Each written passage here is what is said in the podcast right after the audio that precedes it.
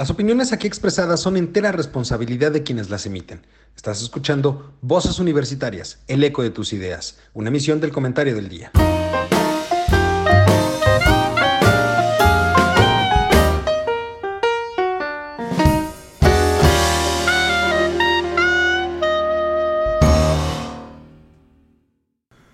Hola, ¿qué tal? Muy buenas tardes. Bienvenidos a este su programa Voces Universitarias, el eco de tus ideas. Una emisión del comentario del día como cada semana con el gusto de poder estar con ustedes para compartir, debatir y analizar temas de interés general para todos. Y esta semana, como cada semana, me, me acompañan mis queridos amigos, compañeros y colegas. Juan, ¿cómo estás? Muy buenas tardes. Bien, bien. Gracias a Dios, aquí estamos.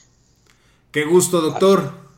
Ah. Por supuesto, también nos acompaña Charlie. ¿Cómo estás, Carlitos? Buenas tardes. Hola, chicos, muy buenas tardes. Doctor, un gusto saludarlo. Igualmente. A público, culto y conocedor, como le dices, que esté en contacto con nosotros. Un gusto saludarlos. Pues ya estamos por acá. y pensar que nos pueden llegar a querer. y pensar que nos puedes llegar a querer. Totalmente. Oigan. Hay una canción, ¿verdad? Fíjate que no me ¿Sabes, ¿Sabes que hace rato que ya no hacemos homenajes musicales? Deberíamos de, de, regresar a esas épocas, ¿no? De, de hacer un, un, homenaje musical. ¿A quién le podríamos hacer un homenaje musical? A Juan Gabriel. José José. Ah, a Juan Gabriel. José José, Juan Gabriel. También podría ser a, a Pedro Infante. A Pedro Infante. No, pero de los más recientes, ¿no? Porque yo todavía no nacía cuando Pedro Infante. No, pues yo tampoco. Oye, y, por qué no a Chabela Vargas? También por ahí podría ser, ¿no? Ay, hablando de Chabela Vargas, mi tío. ¿Tu tío? ¿Tío qué? Oscar Chávez. Pues platicamos de él recién murió. Preferible de Oscar Chávez, que es más reciente. La Chabela ya tiene rato que se murió. No, y si quieres más reciente, pues podemos hablar de Loco Valdés. Ándale. No estaría mal. No. Toma nota, por favor. Pero bueno, ahí tenemos, pero bueno, a ver, hoy vamos a centrarnos primero en cosas menos agradables, digámoslo, porque hay que ver que eh, cualquier homenaje a estas personas en específico, pues no es agradable porque ya no están con nosotros, pero su legado es muy agradable. Sin embargo, lo que quiero tratar el día de hoy, y hoy traemos temas muy interesantes, el primero de ellos, y me gustaría mucho eh, que empezaras tú, doctor, ayudándonos a ver qué rayos pasó, qué rayos pasó el, el, jueves eh, de la semana pasada, porque, a ver, hay que entender en un momento dado que, eh, pues lo sucedido en la corte finalmente es algo que, que llama la atención, es algo que muchos, muchos, no, no se esperaban o no, nunca pensaron ver lo, lo, que sucedió finalmente en la corte, pero, pero pues es una realidad que está ahí y que finalmente pues tenemos que, tenemos que analizar qué es lo que pasó. ¿Qué pasó, doctor? Antes de que empiece el doc, espéreme, doc, yo tengo una pregunta muy simple, digo, para los mortales. ¿Cuántos magistrados tiene la Suprema Corte de Justicia? Bueno, te voy a hacer una observación. La Suprema Corte de Justicia que eh, en un momento dado, si te refieres a los que están en el más alto nivel, no son magistrados, son ministros. ¿De acuerdo? Los que siguen abajo de ellos son magistrados. ¿Cuál es la diferencia?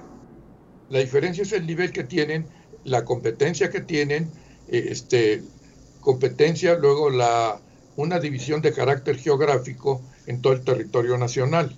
O sea, las materias también Claro, en la Suprema Corte se ve de todo en las cinco salas de que está compuesta. Fíjate que a mí, a mí alguna vez me lo explicaron desde el punto de vista en el que los ministros de la Suprema Corte son los representantes como tal del Poder Judicial, mientras que los magistrados son parte del Poder Judicial.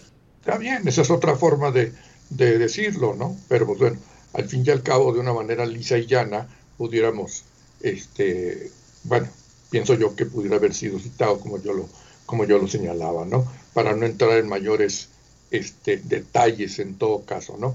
Pero unos son ministros, que son los once, y de ahí para abajo son magistrados, ¿verdad? ¿Quién tomó la decisión de la que nos va a hablar? Bueno, en primer lugar habría que ver que se trata de una propuesta que hizo uno de los ministros, que es Aguilar. ¿Cómo José María Aguilar.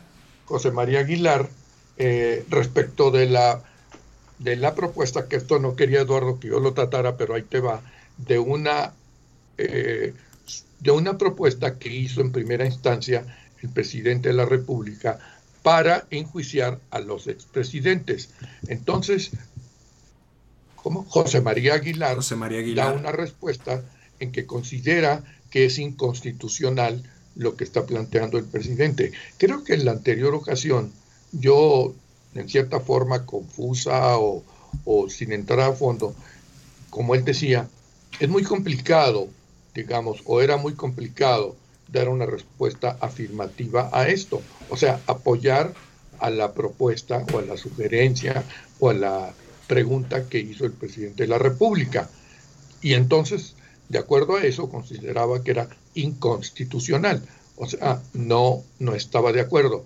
Yo le comentaba a Lalo ahorita, a Eduardo ahorita le comentaba, eh, que es un comentario al margen, de que dos abogados del CIDE, si saben lo que es el CIDE, me imagino, ¿no? Este, desde luego abogados expertos en, en la materia, ya habían señalado, como otros tantos, que era inconstitucional. O sea, iban, coincidían con la opinión del ministro de la Corte que hizo el proyecto. Bueno, ok. Entonces, de acuerdo a esta situación, eh, se cree necesario digamos, que sea aprobado por el Pleno de la Corte. ¿De acuerdo?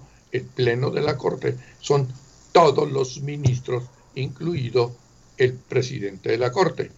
Estoy, ¿Voy bien o me regreso? Vamos bien. Bueno, bien. Y se plantea una versión que inclusive hace un momento yo le preguntaba a Eduardo que si la tenía, vamos a ver si es posible que en breves palabras la podamos sacar al final de esto se proponía una versión. Ok, de acuerdo, se pasa al estudio, análisis y votación y se llega a la conclusión de que, digamos, de que es totalmente procedente, o sea, apoyando la sugerencia del presidente. Pero aquí hay, aquí comienzan los peros. En primer lugar, la Corte este, decide apoyarse en no sé qué, porque yo no lo encontré, y modifica la sugerencia o la solicitud, porque considera que está mal hecha la pregunta. Para mí, que no soy experto, en, digamos, en la materia, eh, si bien es cierto que soy abogado, no me queda muy claro por qué la Corte lo hizo. Yo hice un sondeo rápido y buscaba yo el fundamento legal y no lo encontré. Claro, generalmente en este tipo de, señalamientos y atribuciones siempre se pone al último y todos los demás. Y con eso te metiste ya en el asunto que no estaba, pero que tú quieres que esté. Esa cuestión parece que no, pero es, es importante. Un poquito, les doy un ejemplo. Todo lo que acontece y que va en contra del presidente, que quiere hacer algo, lo mete en la seguridad nacional, aunque no sea. ¿Estamos? Eso pudiera ser. Eh, eh, bueno, ah, pero es que eso lo ha hecho desde que llegó. No, no, bueno, por eso. Yo no digo que ahorita nada más. Ahorita el asunto se ha centrado, porque como ya sabemos, este, comenzando con que ya estamos, como quien dice, en campaña, y él también, pues nunca ha dejado de estar en campaña, seguramente me vas a decir tú. Pues sí, pero ahorita resulta más importante porque se van acercando ya las votaciones. Pero volviendo al punto, entonces, se trata de que este hombre, este ministro, dice que eso no puede ser. ¿Sí? Y entra al pleno. Y hay por ahí algunas opiniones que no están a favor. Tanto es así que se divide la corte o se dividen los ministros diciendo unos que sí y otros que no. Quiero hacer una anotación que también Eduardo este, me hacía hace, hace un momento, ¿no? Y que no, que a la tal vez mucha gente lo sepa, ¿no? Que la mayoría de los ministros de la Corte fueron nombrados por Andrés Manuel. Y eso está en la ley. tampoco se trata de que haya violado la ley en la designación bueno, Pero, a ver, ojo, hay que recordar también, Juan, que la salida de Medina Mora nunca fue muy clara, que digamos. Y eso finalmente. nunca fue muy clara. No fue clara. No fue clara. Digámoslo, digámoslo claro, no fue clara. Y eso. A ¿no? Eh, a él eh, lo están acusando en Estados Unidos. Sí, claro. O sea, no, no, recuerda que, que, no, una cosa es García Luna y, y otro es Medina Mora. Medina Mora era. No, no, no, pero a Medina Mora también lo estaban o lo querían. Eso, Eduardo. Ah, ok. Bueno. Le encontraron dinero o cosas, cuentas que no había manera de justificar. Ah, no, pero a ver, él sacó después un desplegado, recordemos esa parte, que él sacó un desplegado, un comunicado, donde especificó claramente cada uno de los movimientos bancarios que se le imputaban. Y nunca hubo problema. En realidad, justo por haber hecho eso, nadie entendía entonces por qué terminó renunciando. Además de que nunca se dio a conocer el motivo grave por el cual supuestamente, ¿sí? Estaba renunciando. Entonces, en ese sentido, eh, que, eh, y fue una carta, digamos, muy escueta, hay que ser sinceros. En ese momento no sé, no, no, no teníamos ni la más remota idea finalmente de qué es lo que sucedía. El caso es que él se va, ¿de acuerdo? Y eso le abrió la posibilidad a Andrés Manuel de nombrar a otro ministro, con lo cual ya tenía cuatro de los once ministros nombrados por él. Aún así no alcanzaría mayoría si es que fueran independientes. No, pero ojo, sí, pero, pero ojo, hay que recordar que una de las cuestiones que más preocupaba en su momento era que con cuatro ministros él ya podía bloquear las acciones de inconstitucionalidad que quisieran ponerle a todas las leyes que él llevara a la Corte. Cuatro ministros era suficiente para bloquear un proceso de, de inconstitucionalidad de cualquier ley. Y ahorita lo estamos viendo claramente. Fueron cinco ministros los que votaron en contra del dictamen del ministro José María Aguilar, que hablaba de una inconstitucionalidad. Es decir, al votar en contra del dictamen estaban votando a favor de la consulta.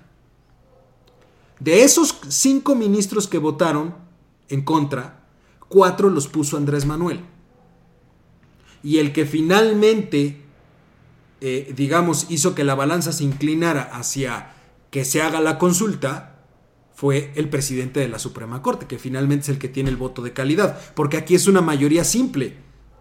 Son 11 ministros, basta con que exista 6 ministros para que sea aprobado algo. O sea, no necesitas dos terceras partes, dos terceras partes más. Nada. es una mayoría simple, es una mayoría simple. ¿Y se dio? Y se dio y se dio porque además, este, otra cosa que yo comentaba ahorita, yo creo que valga los dimes y diretes, que Eduardo tampoco estaba de acuerdo, él, yo le decía que eh, Luis Manuel, digamos, en un momento dado, ya estaba, iba sobre seguro de cómo se iba a resolver el asunto. Punto. Díganme si no. ¿Por qué? Porque pues yo los designé a estos y, punto, y el otro va a votar para que salga adelante. Me viene a la mente la frase de la semana pasada. ¿Cuál de todas? ¿Cuál de todas? ah, pensé que se iban a, recordar. Incondicionales. Los que están conmigo. Ah, dijo obediencia ciega. Sí, sí. Quiero funcionarios con este lealtad ciega. Lealtad ciega. Lealtad ciega. Yo no, no me enteré de eso. Lo, mencionamos, que lo, hablamos aquí la semana pasada cuando hablamos de las renuncias en el gabinete, porque hay que recordar que el que era director del INDEP, cuando renuncia dijo que su lealtad no era ciega hacia Andrés Manuel. Andrés Manuel dijo en la conferencia de prensa, en, ese, en su show cómico mágico musical de todas las mañanas, dijo que él quería funcionarios públicos con lealtad ciega. Entonces. lo dijo en conferencia. Sí, lo dijo. Y lo dijo te digo que yo no le escuché. lo dijo. fue muy, muy sonado la semana pasada. Y justo ahorita. Y ahora lo estamos viendo. Lalo, ¿No? Sí, ahorita justo lo que estás viendo, Lalo, la Suprema Corte de Justicia, me causa incertidumbre, me causa rareza que, que hayan aprobado este tipo de, de manifiesto o de encuesta que se va a hacer para los presidentes, ¿no? Ah, es que aquí, a ver, yo se lo expresaba a Juan hace un rato que platicábamos y lo pongo ahorita sobre la mesa. Era claro al inicio de la administración que el poder eh, legislativo no iba a ser contrapeso para Andrés Manuel. ¿Por qué? Porque toda la mayoría en el legislativo es de Morena. Los coordinadores de las bancadas, entiéndase Monreal y Mario Delgado, son un par de agachados, hay que decirlo con las palabras que son, que lo único que están haciendo o lo único que están buscando es pasar las leyes a modo y de acuerdo a lo que el presidente requiere. Entonces el legislativo jamás iba a ser un contrapeso para el ejecutivo. Todos pensamos que posiblemente la Corte, el, el Poder Judicial, iba a ser el contrapeso que finalmente necesitáramos para poder evitar ciertas arbitrariedades por parte del gobierno. Ahorita lo que queda clarísimo es que no hay contrapesos. Deja tú que no existan liderazgos. Está bien, no hay un solo contrapeso. Tiene el control tanto del legislativo como del judicial. Y ojo, eso es sumamente grave. Hay cinco, cinco ministros que votaron, creo que bajo conciencia y bajo conocimiento de la materia jurídica que había detrás de esto que son los que votaron a favor, son los que votaron a favor del dictamen de José María Aguilar. Pero hay cinco, más el presidente de la Suprema Corte, discúlpame, pero son unos agachados. O sea, pero a ver, son unos agachados, pero también lo dije, fue un movimiento inteligente. Fue un movimiento inteligente por cómo quedó la pregunta. Ajá. Hicieron una modificación a la pregunta. La cambiaron totalmente. ¿Cuál era la pregunta original, Alito? A ver, dame un segundito. No venía yo preparado, ¿verdad? Pero trae copia para todos. Traemos ah, copia para todos, ya saben, como buen profesor. Fíjate, la pregunta original decía, ¿está de acuerdo o no con que las autoridades competentes, con apego a las leyes y procedimientos aplicables, investiguen y en su caso sancionen la presunta comisión de delitos por parte de los expresidentes Carlos Salinas de Gortari, Ernesto Cedillo Ponce de León, Vicente Fox Quesada, Felipe Calderón Hinojosa y Enrique Peña Nieto antes, durante y después de sus respectivas gestiones? A ver, era una pregunta sumamente vinculante y sumamente dirigida. Por eso, por eso, en el dictamen del ministro decía que esto era un concierto de inconstitucionalidades. Porque les guste o no les guste, así lo voy a decir claramente, porque ya lo he dicho en otras ocasiones, le guste o no le guste a quien sea, los expresidentes siguen siendo ciudadanos y tienen derechos. Esto violentaba literalmente sus derechos humanos, que es el principalmente el derecho a la presunción de inocencia. Exacto, hace dos semanas justo hablábamos de eso, que tú no podías acusar a alguien o, llamarlo exacto. es como si yo soy en la mano, Es como si alguien que fuera pasando por la calle simplemente dijéramos, "Ah, pues ahora por consulta de la colonia a decisión del pueblo, vamos a ver si a esa persona se le puede acusar o no de algo." Espérame tantito, para empezar tenemos pruebas de, de qué se le está acusando. No, no puedes dejar al libre albedrío de una consulta entre la población, es que si se aplica o no la justicia. Es algo, es, algo tarado. O sea, hay, es justamente lo que decía Laines. Eso decía Laines, en todo caso, que no era posible eh, constitucionalmente hablando que esto sucediera. esa es la parte más grande.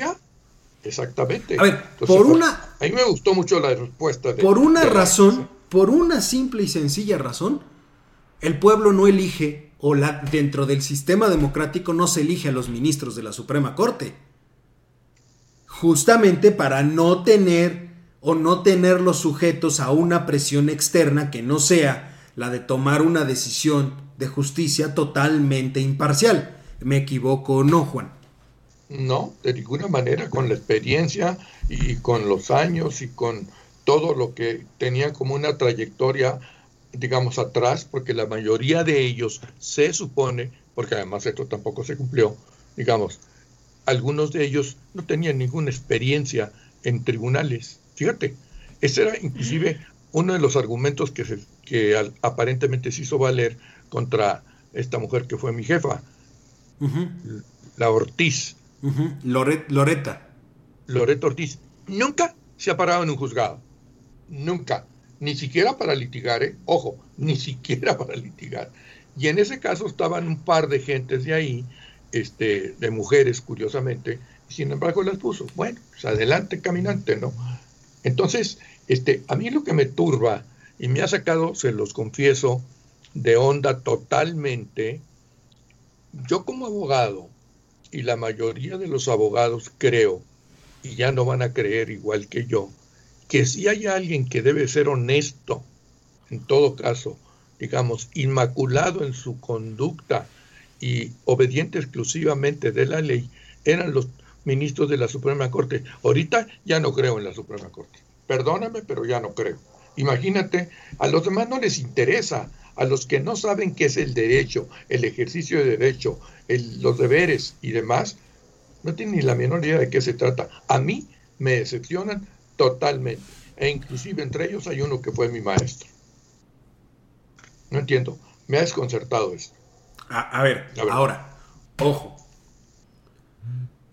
La, la situación específica que yo pondría ahora en la mesa es cómo o, por qué, digamos, cambiaron la pregunta tan radicalmente. Eso, eso es lo que a mí me saca de onda. a ver, porque entendamos algo, la pregunta inicial que lanza el hijo de Macuspana, el hijo predilecto de Macuspana, no es otra cosa más que una pregunta totalmente incisiva y violatoria de los derechos humanos de cualquier persona. ¿Estamos de acuerdo? Ahí sí estoy de acuerdo con No hay vuelta de hoja. ¿Qué hacen los ministros? Los ministros, José María Aguilar lanza una, un dictamen donde dice, esto es inconstitucional por ABCD, eran como 250 puntos, algo así. Un documento, pero muy bien explicado, con un, una delicadeza en el cuidado del ejercicio legal, que el doctor no me va a dejar mentir, muy impecable. ¿No? Así es. Y finalmente llegan a la, al, al pleno, hacen la votación y dicen sí es constitucional la consulta, pero modificando la pregunta. Y ponen esta pregunta, o sea, la que queda es la siguiente, permítanme leerla. Y me gustaría empezar contigo, Charlie, que me dijeras qué, qué rayos entendiste por la... Eh, eh, o sea, ¿qué, qué se entiende de esta pregunta? A ver, la pregunta quedó así. ¿Estás de acuerdo o no en que se lleven a cabo las acciones pertinentes con apego al marco constitucional y legal para emprender un proceso de esclarecimiento de las decisiones políticas tomadas en los años pasados por los actores políticos encaminada a garantizar la justicia y los derechos de las posibles víctimas? Esa es la pregunta. ¿Qué entiendes tú? Ah, este, ¿me la puedes repetir, profesor? Oye, a ver, es que la dejan tan abierta que pueden ser presidentes, pueden ser senadores, pueden ser secretarios. Pueden Ese es el punto. Ese es el punto. Ojo, menciona actores políticos. Es decir, cae cualquier persona, desde el edil de la Sierra Perdida de Chiapas hasta el presidente de la República. Pero además, ojo con esto, ojo con esto, menciona años anteriores, pero no dice qué años. eso incluye entonces, eso incluye entonces los dos años que llevamos del gobierno de Andrés Manuel. Afirmativo, está inclusivo. Entonces, vamos, ahora, ¿qué delitos vamos a, qué delitos se van a investigar? Eso es lo que no queda claro. ¿Qué delitos se van a investigar? ¿De quiénes? ¿En qué años? ¿Se incluye este gobierno? No porque, ojo, este gobierno ya tiene mucho que, que, responder, ¿eh? Habla de víctimas, habla de decisiones políticas. Ojo, todo el manejo de la pandemia que al día de hoy nos tiene con más de 70 mil muertos han sido decisiones políticas. Bueno, a ver, te voy a hacer una pregunta, Eduardo. Ahí te va. No pregunta, una observación. Tú acabas de mencionar los dos años, son más o menos dos años, ¿verdad? 20, meses. Que lleva 20, este, meses en el cargo, el, digamos, Andrés Manuel. Quiero saber si ese comentario coincide con el que yo también este, sacaría a relucir. Se podría enjuiciar Andrés Manuel. Yo digo que sí. Ahorita. Bajo, Ese, bajo ese supuesto, por supuesto que sí. Pero ojo. Lo sabemos. No, no lo vamos a poder. Es, que, es que es otra de las cosas más interesantes. Que tú mismo lo mencionaste en programas anteriores, Juan. Mm. No se le puede hacer absolutamente nadie. Nada. No se le puede hacer absolutamente nada a Andrés Manuel. ¿Por qué? Pues porque si no es a través de su renuncia, no hay manera de removerlo del cargo. Entonces, la única forma que él se separe del cargo es o terminando su administración o renunciando. Por lo tanto, no va a pasar absolutamente nada. Además, déjame decirte algo. La pregunta es tan ambigua y tan mal, está tan mal diseñada que también, ojo, entendamos algo si a ti te ponen una boleta enfrente con esta pregunta, ¿de qué me estás hablando? Nadie entiende la pregunta. Es muy ambigua. ¿Sabes con quién comparaban a la corte? Algunos decían que se acaban de graduar en el ejercicio magistral del cantinflismo por el tipo de pregunta que están haciendo. Y otros decían que la corte se está convirtiendo en la tremenda corte. Todos recordamos, ¿no? A tres patines en la tremenda corte. Pues prácticamente, ¿no? Este, mamita, ahí se hablaba de mamita de tres patines, ¿no? Pues prácticamente estamos hablando, es una completa burla lo que hoy tenemos como Suprema Corte de Justicia. Yo así lo veo. Yo, viendo la pregunta y después de darle vueltas y leerla, creo yo que a lo mejor eh, sabían que no se podía echar atrás esa pregunta porque así lo quería el señor presidente. ¿Estás de acuerdo? Ok. Era difícil. La primera o la segunda. La, primera la primera, La primera no la podían rechazar completa y tenían que encontrar una manera de darle la vuelta de tal manera que también ellos pudieran cubrirse y cuidarse. Porque estás de acuerdo que esto también afecta a magistrados? Una pregunta de este nivel, al final de cuentas son actores políticos.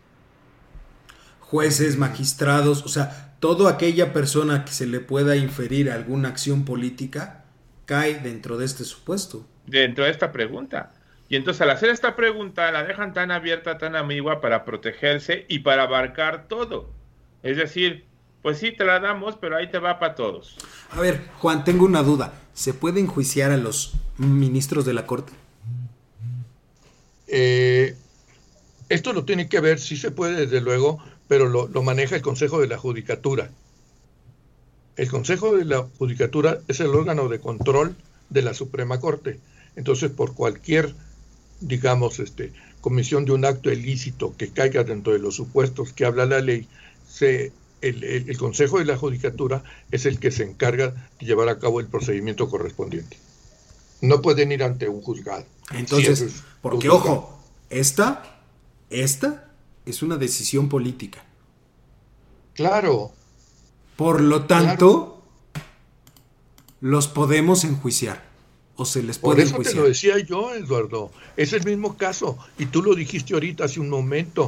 En ese caso, si es antes, digamos, antes, durante y después, pues entonces pongamos a, Andrés Manuel porque pues, quieren juzgar por los 80 mil muertos que hubo durante el periodo de Calderón Ahorita nada más entre fallecidos y desaparecidos y demás, que el señor secretario de Seguridad Pública, Dios me libre, va a ser gobernador de Sonora, sencillamente, pues ya lo rebasó, pues vamos a juzgarlo por eso. Ahorita estaban hablando cifras oficiales, o sea, si juntas los 75 mil muertos de la pandemia, los 60 mil muertos de violencia o de inseguridad normal, más los desaparecidos, más feminicidios, estaban hablando de, ciertas, de cerca de 130, de 130 a 150 mil personas muertas en lo que va de, de, la administración, que son dos años, que es el doble prácticamente de todo el sexenio de Calderón. Ahí tienes, precisamente, porque si quisiéramos encuadrarlo dentro de los dos delitos que puede ser, eso es traición a la patria porque de alguna manera no estás atendiendo los asuntos que están a tu cargo y se están perdiendo vidas. Punto. Si nos llevamos, si nos vamos a los extremos, tendríamos que ver por ese lado o cuando menos analizar ese enfoque. ¿Por qué no? A ver.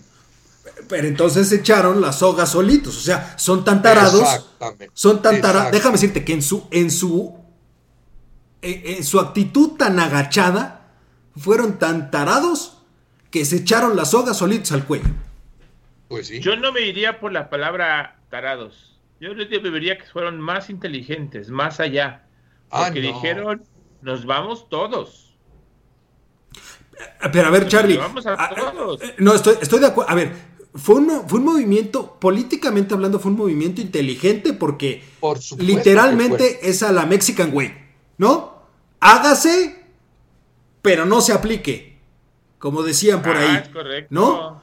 Hágase, pero no se aplique. ¿Por qué? Porque le están dando la razón a Andrés Manuel, le están dando lo que él pidió, tal vez no en el mismo sentido, pero se lo están dando.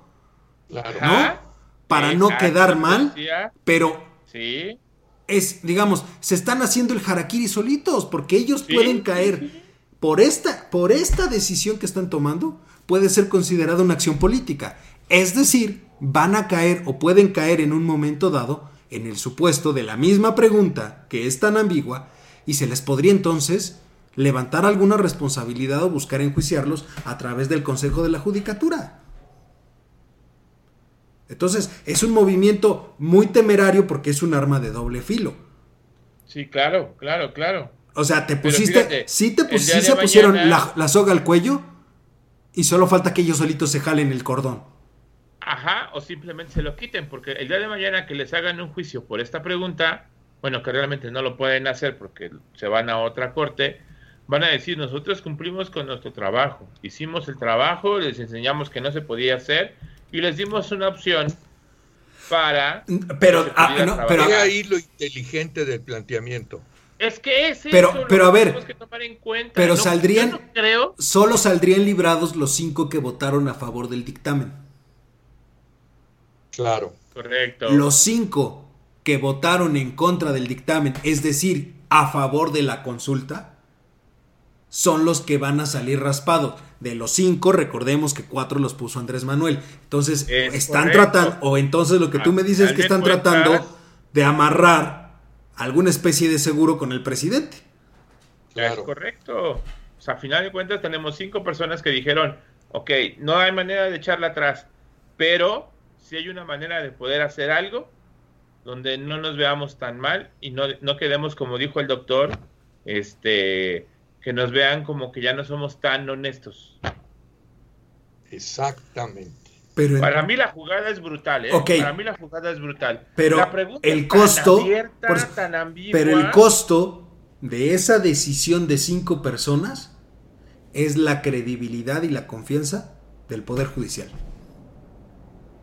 Pero ya no queda en ellos. ¿Sí me explico? Pero ya lo, o sea, por cinco, por esos cinco agachados, ¿sí? el costo para la corte es más alto.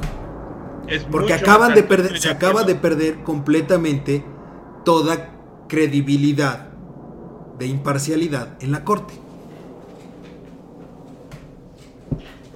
¿No? Es correcto. Sí, sí, sí tienes razón en esa parte.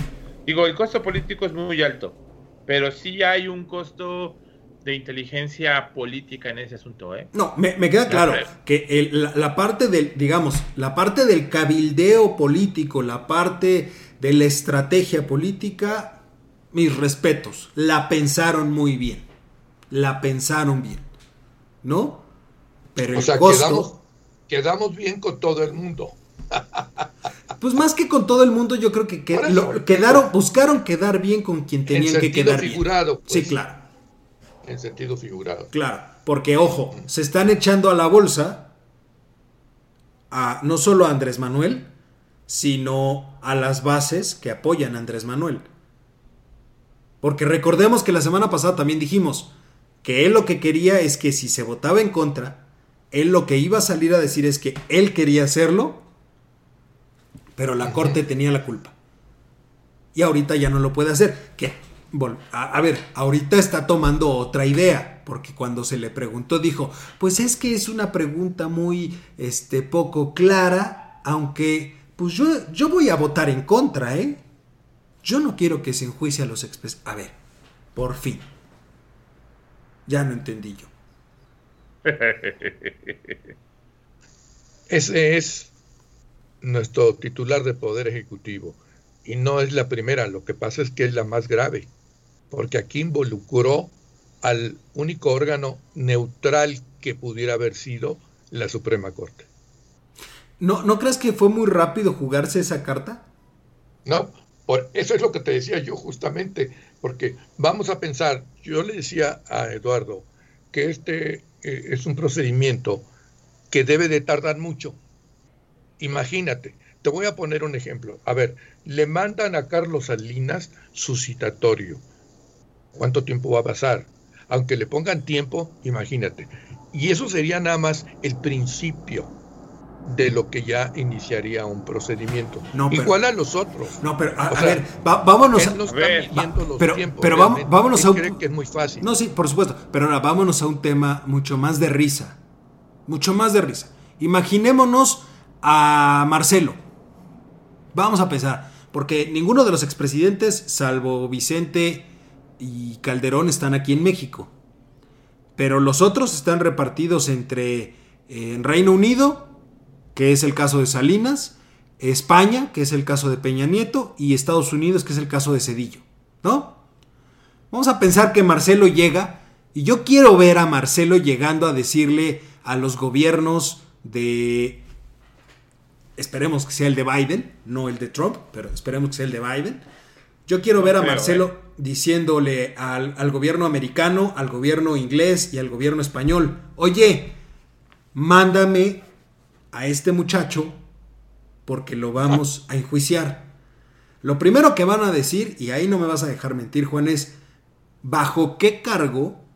Así es. Me estás pidiendo la extradición, ¿de acuerdo? Así es. Bueno, primero la detención y luego la extradición y Marcelo, ¿qué les va a decir? Es que se hizo una consulta en una pregunta donde les preguntábamos a todo el pueblo si querían enjuiciar. A ver, o sea, no. Es que yo, creo que antes de mandarlos llamar, digo, a final de cuentas tienes que generar primero el caso, ¿no? ¿Qué decisiones políticas vas a imputarles? ¿Qué decisiones políticas fueron incorrectas? Espérame, por, por, eso. ¿Mandé? Es que ellos hablan de decisiones políticas. Los cargos que les vas a hacer. Por eso. ¿Qué cargos? O sea, primero, ¿bajo qué cargos? Es que con esos cargos, Charlie, con los que vas. O sea, es la misma pregunta, porque con esos cargos es con los que vas a ir a pedirles pues, la detención y la extradición. Es ilógico. ¿Quién va a presentar ¿Vamos a mandar a llamar a Carlos Salinas por la devaluación de Cedillo? ¿O por los préstamos pedidos y las malas inversiones? O por, ah, por ejemplo, a Carlos Salinas a la venta de las paraestatales. ¿Dónde se quedó ese dinero? ¿En qué se invirtió? ¿Qué se generó? A Calderón sí lo puedes exigir. Eh, ¿Dónde se quedó la refinería que iba a hacer? Y solo puso una barda. Esas mismas preguntas, Charlie, que estás haciendo ahorita, le son aplicables a Andrés Manuel, ¿eh? Ah. Exactamente las mismas preguntas son aplicables. Con Salinas, me faltaba Peña Nieto, finalmente los préstamos eh, que hizo. A ver, eh, tan fácil. Peña Nieto, cuestiones de corrupción. Calderón, cuestiones de muertos por inseguridad. Fox, ¿qué? Ah, no sé, venta de drogas si quieres, pero es que no sé. Fox, narcotráfico, narcotráfico, vamos a pensar. No sé, fíjate, de Fox no sé. Este, Cedillo por el Fobaproa, porque le encanta agarrar el Fobaproa también a Andrés Manuel. ¿no? También hay otra. ¿Eh? ¿Y quién es Casablancas? No, Casablanca. Ah, bueno, sí, las matanzas de Casablanca y Acteal. ¿no? Que también puede ser Cedillo. Y, vas a agarrar también. la época de, Cedillo, ¿no? Y, también vas a agarrar a, Carlos Salinas por porque es el duende maldito y nadie lo quiere. Y Andrés Manuel dice que es el innombrable. ¿Ok? Bueno. Exactamente todo lo que acabamos de nombrar. tendrías que llamarlo por la cancelación del aeropuerto de Texcoco cuál fue la decisión tomada, por qué se tomó esa es que decisión. No, no solo es eso, Charlie. O sea, Andrés Manuel lo podemos citar. al tabasqueño se le puede citar de ¿por qué? Casos de corrupción están comprobados. Ahí está su hermano, tienen los videos y se dio a conocer. Entonces, lo puede citar por lo mismo que a Peña Nieto. ¿Quieres muertos? Eh, de, que es el caso de Calderón, él tiene el doble de muertos ya en tan solo dos años de gobierno. ¿Quieres narcotráfico?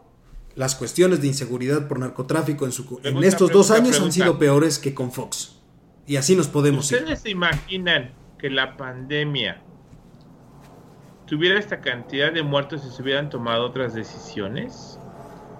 Oye, Carlos. O, o tendríamos la cantidad de muertos, o más muertos, si no se hubieran tomado las decisiones antes. Yo creo que tenemos los muertos que se han estado proyectando. Uno, porque el pueblo mexicano sí tiene problemas de salud y graves, pero no hay un sistema de salud atrás que respalde todo eh, o que pueda aguantar todo lo que está sucediendo. Ojo, la pandemia no es algo que estoy de acuerdo contigo. apareció es un momento o un evento estoy totalmente de acuerdo contigo pero aquí el problema es la omisión en la toma de decisiones por parte del gobierno federal. Oye Carlos este perdón. Usted. te recomiendo que compres y si no lo lo encuentras yo te lo presto el último número de Nexos. En ese último número de Nexos el que fue secretario de salud este, Frank Julio hace un análisis detallado de cuándo se debieron llevar a cabo las medidas, en todo caso, para evitar tanto las muertes como los contagios. No te imaginas qué completo está. Te hago la aclaración que el doctor Frank está actualmente en la OMS. Ah, bueno. lo voy a checar, Te voy a decir, y, y, en, ese, en ese aspecto, lo único que yo puedo decir es, aquí hubo un caso muy fuerte de omisión por parte del gobierno federal en la toma de decisiones. ¿Por qué? Por un pensamiento rancio, viejo, caduco, que es el que tiene Andrés Manuel, de, de creerse que todo lo que fue antes de su administración estuvo mal hecho. Nosotros padecimos la epidemia de la influenza. Se tomaron medidas, se logró contener y se aminoraron la cantidad de muertes por esa situación. Y sin embargo... ¿eh? sí, por eso. Pero, y aún, pero aún así, aún así, no quisieron tomar eh, en consideración lo que expertos en la materia aquí en México, deja tú fuera del país, aquí en México no quisieron tomar en consideración lo que algunos expertos querían, empezaron a decir. Y ahí está el resultado. Hay que recordarlo. Y con las mismas palabras de Gatel. El problema va a ser o es catastrófico cuando lleguemos a los 60 mil muertos. Yo quiero ver qué definición o qué etiqueta le puede, decir, le puede dar al momento en el que estamos ahorita. Que no son 60, son 75 mil. Ya casi llegamos a los 80, ¿eh? Entonces, ya no es catastrófico. Ya es algo peor. Ahora, también toma en cuenta, la gente, ¿eh? Ah, no, yo salgo, yo a saliendo a la calle a comprar. Somos inconscientes, somos inconscientes. Esa es una realidad. Como sociedad, somos inconscientes. No, entendamos, o sea, no queramos que todo nos lo dé papá gobierno y que también, o sea, si yo me salgo sin cubrebocas, papá gobierno luego me atienda como debe de ser. También es parte de, la idiosincrasia del mexicano, ¿eh? Totalmente de acuerdo. Pero si tú ves que el representante máximo de este país no usa cubrebocas y tiene mítines y tiene reuniones sin cubrebocas o en un momento dado sencillamente cancelar esas reuniones, en todo caso, porque puede propiciar un contagio. Entonces... Bueno, doctor, a ver, ahí está el máximo gobernante de América, el señor Trump. Acaba de salir de su enfermedad y sigue haciendo de las suyas. A ver, y le voy a contestar como dice mi mamá.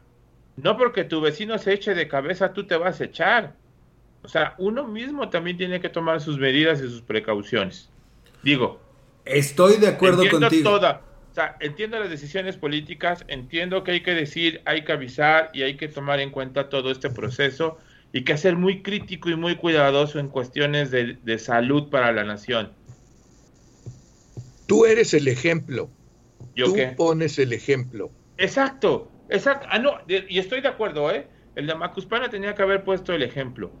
¿Como la Sheinbaum? ¿Como la Sheinbaum? Ella trae su cubrebocas, ella sale con su cubrebocas y se, y se lo quita y se lo pone, ¿no? O sea, es que a ver, al final de cuentas es eso. Entiendo las decisiones que se tomaron en cuestión de salud, a lo mejor tarde, pero yo vi que la curva iba plana, plana, plana y de pronto, ¡pum!, se nos fue. ¿Debimos de haber cerrado fronteras antes de tiempo? Justo, a ver, es que ya estamos cayendo. Volvemos al tema principal, que es lo de la Corte. Todas estas han sido decisiones políticas. Decisiones. Que, que solamente el tiempo al final te van a decir si fueron buenas o fueron malas, ¿no? Pero que ya abrieron, pero que ya abrieron la puerta ahorita, Charlie, para poder juzgar. Por eso te decía, por eso te decía, la corte no fue tonta, sabía que no podía echar para atrás esa pregunta. Pero de alguna manera dijo, nos vamos y nos vamos todos. Y ahí está. La, la justicia no se puede politizar. O más bien no se debe. No se, más bien, no se debe. Porque lo están haciendo, exactamente. Lo, hicieron. Ya lo hicieron. La justicia ya está politizada en este momento en este país. Pero es que aquí mando yo. Exacto. Es que es eso. Es un pensamiento añejo, caduco e inservible. Bueno, a ver, vamos a ver las cuestiones económicas que tú querías, porque justamente en estos días, acuérdate que se acaba de tomar un acuerdo con el sector empresarial y comentábamos rápidamente tú y yo, ¿y ah. por qué no se hizo antes? O sea, hasta que ven que en un momento dado la situación es crítica, entonces llevó a cabo el acuerdo. Mira, yo, yo, el acuerdo. yo nada más quiero poner algo eh, en contexto en esta situación. Para empezar, dicen, o, lo que se anunció, Doc, es que, a la, que ahora sí iba a haber inversión. Pero yo como Santo Tomás, ver para creer. Porque lo mismo están diciendo desde que tomó posesión. Hasta que yo no vea que se están cerrando y que se está, está corriendo la inversión en este país, yo no lo voy a creer. Déjame darte un dato curioso. Acaba de salir la semana pasada, los últimos días de la semana pasada, la encuesta sobre ocupación y empleo que publica el INEGI de manera cotidiana cada mes. Es una encuesta telefónica que hace. La población ocupada en nuestro país creció, fíjate, casi en 600, 610 mil personas.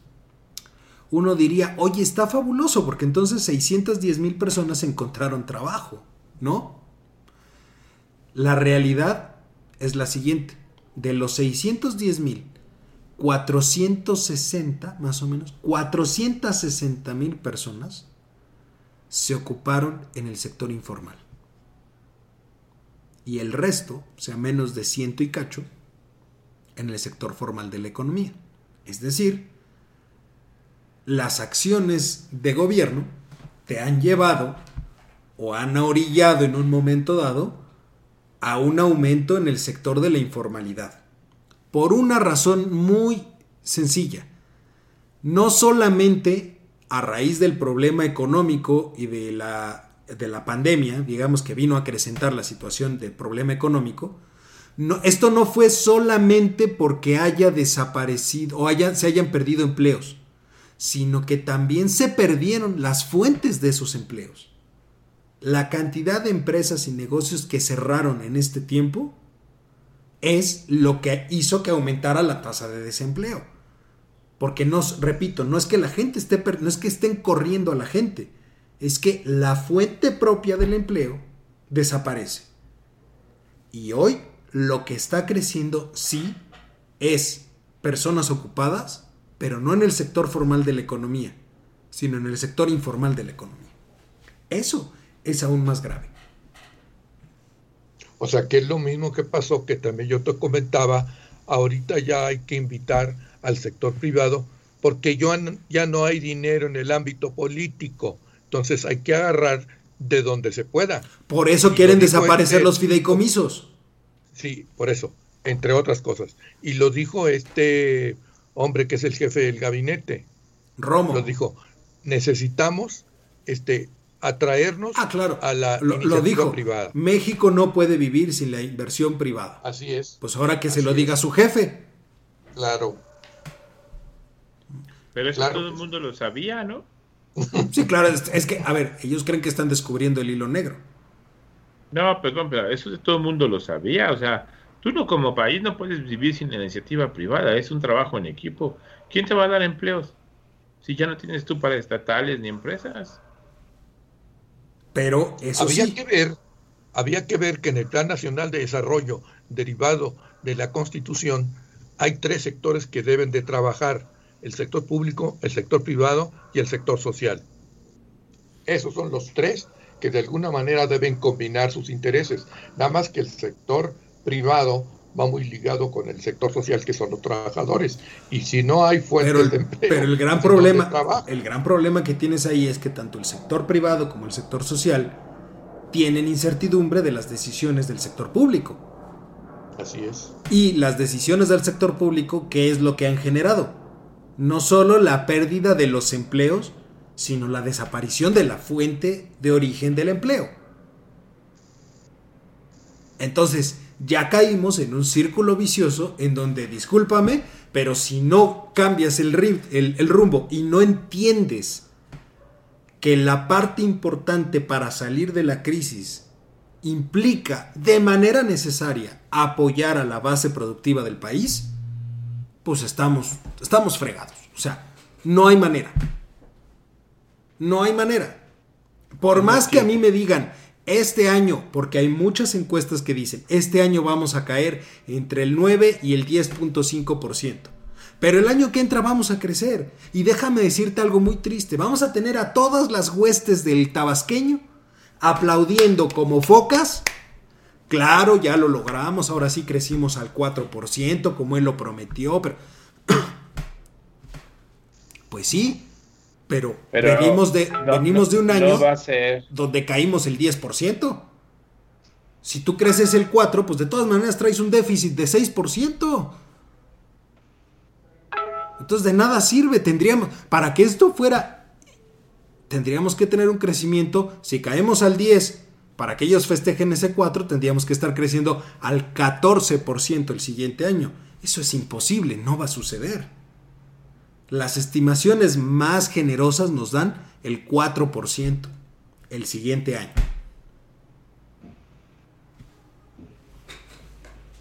Así es.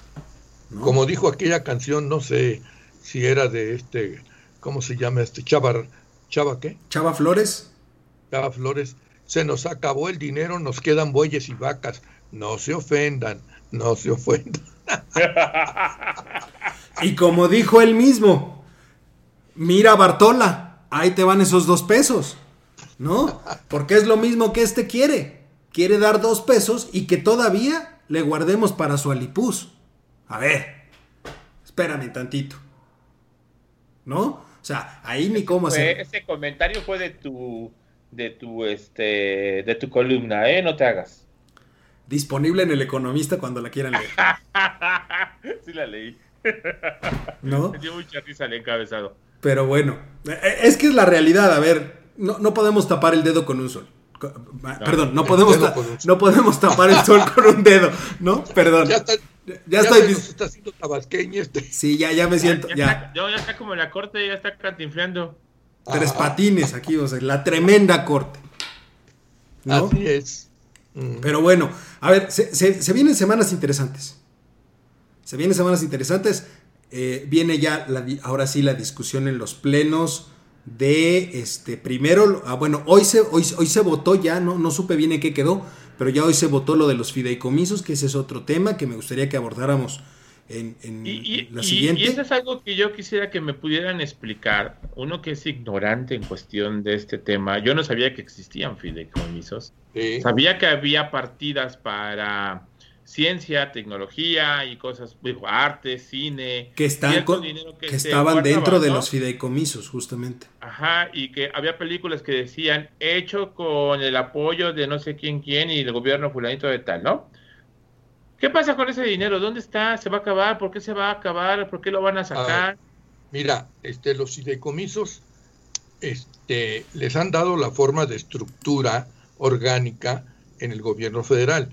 La mayoría no los tiene, pero hay una situación que se maneja cuando la Secretaría de Comunicaciones o la Secretaría de Salud no puede hacer algo que esté dentro de sus atribuciones, crea un fideicomiso con fondos lógicamente, para que pueda trabajar. Es el, Ahora, eh, digamos, e, era, era, yo lo veía así de esta manera, eran ciertos mecanismos que ayudaban a que el ejercicio de los recursos estuviera especializado, porque solamente se podían utilizar en lo que, para lo que había sido creado el fideicomiso propiamente. Ahorita lo que quieren es agarrarlo, que son como 68 mil millones de pesos más o menos lo que hay ahí, que déjame decirte algo, tampoco va a servir para mucho, pero sí puede perjudicar a muchos. Eso sí. ¿Qué va a pasar ahora con los, investigadores del SNI? Aquellos que recibían dinero de, esa, partida. Lo que pasa, Charlie, es que lo dijo, lo dijo en, su programa matutino, en su, de, variedades matutinas. Dijo, los, los apoyos van a continuar. ¿Cuál es la gran diferencia? La gran diferencia es que ahora tiene que salir del presupuesto de la propia dependencia.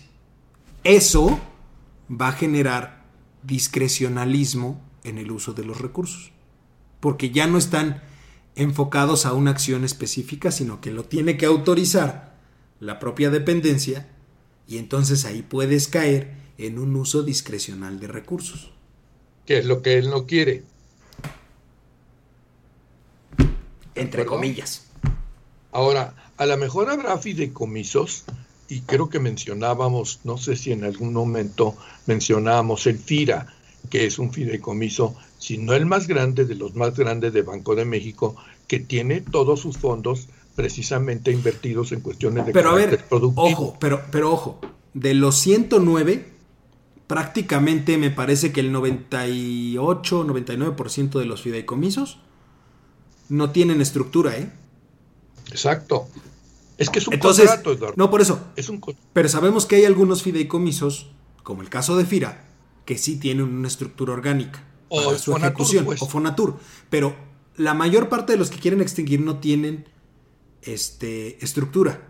¿Qué significa eso?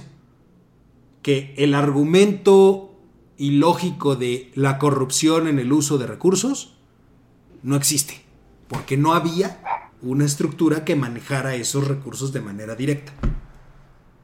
Entonces, a ver, es agarrar dinero por agarrar dinero y de donde, se, de donde caiga, como caiga, el caso es que él necesita dinero. Por dos razones. No va a cancelar sus obras este, faraónicas inservibles, para empezar, y para seguirle, y una cuestión muy, muy importante, es que eh, le sigue apostando y le sigue metiendo carretadas de dinero al barril sin fondo que es Pemex. Así de fácil. Antes de, lo que ibas a decir, este, Juan, nada más quiero que le mandemos un saludo a, Aldo, Aldo González. Altito ah, nos está viendo a través de, Facebook, ¿no? Un saludo, este, mi querido Aldo, ¿no? Y este, y sí, nos comenta aquí, además de la discrecionalidad, se generará hostigamiento fiscal. Por supuesto que sí, es una situación que, que va, va a surgir a raíz justamente del, ejercicio sin orden de, de, los recursos que va, que va a generar, ¿no? Pero bueno. Un saludo, Aldo. Un abrazo. ¿No? Este, ahora sí, doctor, alguna reflexión final. Eh, ya, ya no nos dio tiempo de, entrar un poquito más al detalle de lo económico y, de la parte tecnológica, Charlie, una disculpa, pero este, contigo, contigo empezamos el próximo programa. El próximo programa es completamente tecnológico, es tuyo, completamente. No, ya no quiero. bueno, les hago un comentario medio macabro. A ver. Por no decir de otra manera y está relacionado con esta, este, eh, esta situación de la seguridad pública en todo caso. El pasado fin de semana en Guanajuato hubo 68 muertos. Pregúntenme entonces de qué caramba sirve la Guardia Nacional en todo caso. Pues pero mientras, nada más el fin de semana. ¿eh? mientras mataban entre, eh, entre cadáveres que encontraron y entre balaceras que se agarraron, pues ¿qué pasa con Guanajuato? Es un estado de sitio. O, hay que imponerle un estado de sitio, pero eso no está dentro de mis ocurrencias. O ¿Ya no tenemos a nuestro corresponsal en Guanajuato? No, anda, anda ahorita en los Unites. Anda atrás de Trump. Anda, fue, fue a tomarle la temperatura al güero por pelos de zanahoria. Pero ojo, Doc, mientras mataban gente en Guanajuato, eh, Alfonso Durazo se destapaba como candidato a la gubernatura de Sonora, ¿eh? Sí. No, le tengo que hablar a mi hermana para que inicie la campaña en contra y presente una propuesta al Congreso del Estado de Sonora. Pero bueno. Hazme favor. Qué vara. Pero bueno, doctor, muchísimas gracias. Charlie, muchísimas gracias, como siempre. Gracias a todos los que nos siguieron, pero sobre todo, muchas gracias a usted, mi querido público culto y conocedor, que pues, como cada semana ya sabe, nos ha abierto las puertas de su casa. Recuerden seguirnos en todas las redes sociales que este, deben de estar apareciendo este, por aquí al ladito, si mal no, no, no ubico. Eh, flow.page diagonal comentario del día, flow.page diagonal voces universitarias. Ahí nos pueden encontrar en todas las plataformas en donde estamos presentes. Eh, recuerden, el jueves, 1.30 de la tarde, hora libre, la emisión semanal de hora libre. Y nosotros tenemos una cita el próximo martes. 6 de la tarde, cuando sea de nuevo tiempo de estas voces universitarias. Tengan un excelente cierre de martes. ¿Qué pasó? Vamos a tener música, como dijo el doc. En una de esas nos animamos, ¿por qué no? ¿De qué se trata? No escuché. A ver si hacemos un, homenaje este, musical a alguien, aunque sea la Taría Curi. Ya veremos a quién. a las gilguerillas, ¿no? A las gilguerillas. O al trío Calavera. Pero bueno, cuídense mucho. Nos vemos. No, mejor una más antigua, Lupe Vélez. No, bueno, pero no, nadie nos va a ver. Ah. Este, cuídense mucho. Ándale, pues igualmente. Un abrazo. Nos estamos viendo. Gracias.